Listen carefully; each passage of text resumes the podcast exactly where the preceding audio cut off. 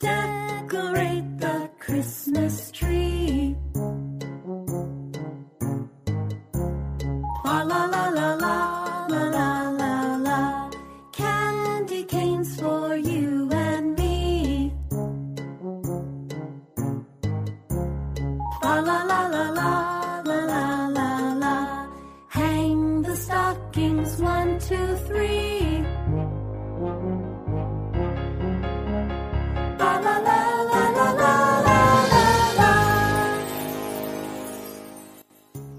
Hello, everyone. Welcome to Baby English Radio Show. I'm Teacher Grace. Hello everyone, I'm Teacher Marnie. Today, we invited some little friends here. Let's welcome them. Hello everyone, my name is Mark. Hello everyone, my name is Kelly. Hello, how are you today? I'm fine. I'm wonderful. And I am happy too because Christmas is coming. Yes, I'm so excited. And how about you kids? Do you like Christmas?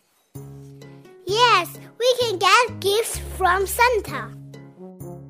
Oh, we can't wait. Now, we will share a story about Christmas.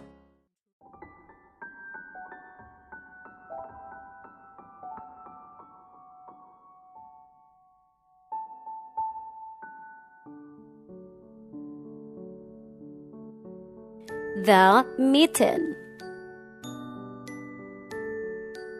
It was a cold winter day when a mole found a mitten in the snow. Huh? This is great. Now I've got a cozy home. A moment later, a frog hopped to the mole. Mole, may I come in? My legs are freezing. Sure, come on in. The two of us together will make the home even warmer. Soon, a rabbit came by and shouted, Is anyone home? Yes, Mole and Frog are home. Guys, my long ears are frozen. May I join you? Sure, come on in. With the three of us in here, your ears will warm up in no time. Then the fox and wolf approached the mitten too. What is this? Who's there? Can we come in too? My muzzle is freezing. Sure. Shh! Did, you hear that? Soon, a huge bear showed up. Is this a new cave or what? Is anyone there? We are here. I can't see anything because of the heavy snow. Let me in too. No, you are too big. She is right. There's no room for you. Come on, please. It's so cold. Hmm, okay, come on in. Let's hope that six will fit in here. Stop pushing me. Move to over there. Oh, oh my ear! My ear!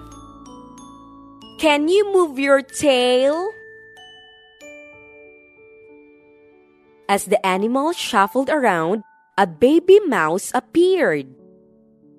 My tail has become frozen from the cold. Can I please come in too? But the mitten had already stretched far too much.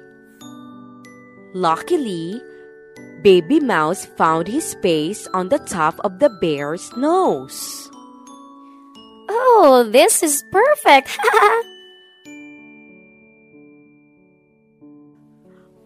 Huh? Huh? Huh? Huh? Huh? Huh? Huh? Achoo! As the bear left out a gigantic sneeze, the mitten flew up high in the sky. Help me! Help me! Ho, ho, ho! Merry Christmas!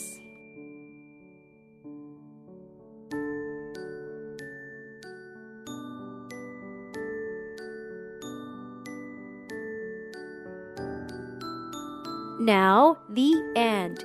Then, what else do you know about Christmas? I know about reindeer.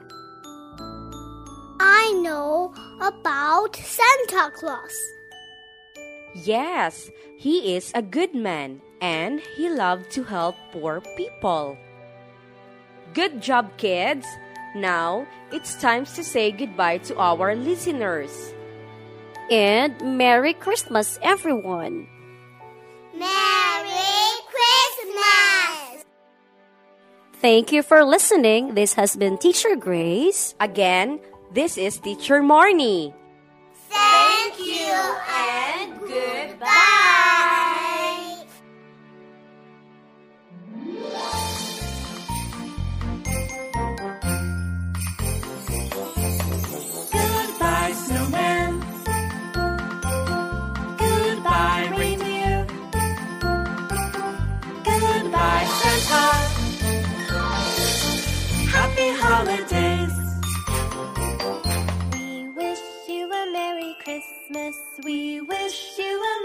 Christmas. We wish you a Merry Christmas. Let's sing it again.